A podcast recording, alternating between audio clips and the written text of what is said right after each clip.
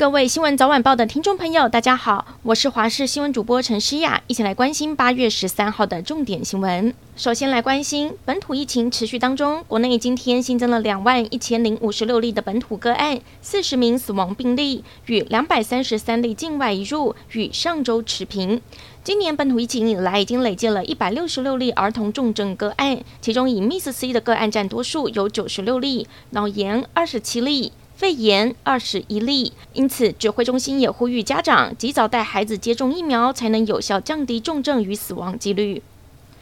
台铁加开班次，因应中秋连假涌现的返乡潮，统计到十一号下午三点为止，已经售出了超过二十一万张，比往年还多。但是台铁工会早就预告，如果和台铁谈判不顺利，将会在中秋节重启不加班行动，到时可能又要出动类火车来援助。不过有客运业者透露，当时五一劳动节支援加开的市区公车车租款项到现在都没有收到。这次中秋连假如果又要支援，需要。好好考虑一下了。对此，台铁回应：八月十九号可以完成全数拨款。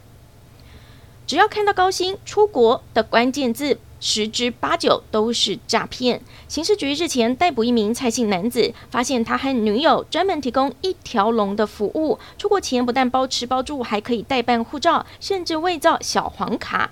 警方提醒，近期出国诈骗太猖獗，目前已经接获超过三百件报案，民众一定要提高警觉，否则一出国不但被囚禁虐待，也很难被救回来。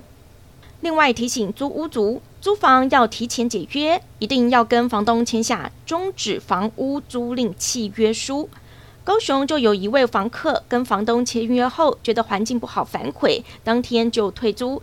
另一位房客则是签约之后受伤，无法爬楼梯到四楼的租房也不租了。然而两个人当时都只有跟房东口头解约，事后被对方提告，以没履行租房契约，追讨一万到七万不等的房租。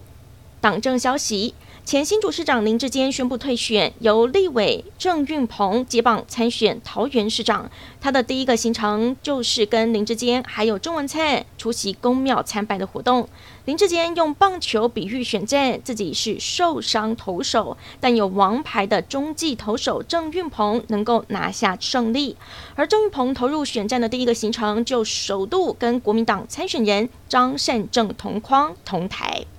持续来关心，原本的民进党桃园市长参选人林志坚，因为论文抄袭风波，昨天宣布退选。而论文风波这一把火也延烧到南投县，国民党南投县长参选人许淑华的硕士论文之前也被指控抄袭。逢甲大学表示已经接到了检举，确定成案，会在两个月内完成审定结果。绿营呼吁，如果被审定涉嫌抄袭，甚至被撤销学位，许淑华就该负起责任，自动退选。许淑华回应，对自己的论文很。很有信心，民进党不要趁中元节刚过就想要用它来抓交替。国际消息，足球界的重要奖项金球奖公布了入围名单，两大足坛巨星再度引发讨论。其中，C 罗连续十八年入选，刷新了自己所保持的金球奖最多次提名纪录。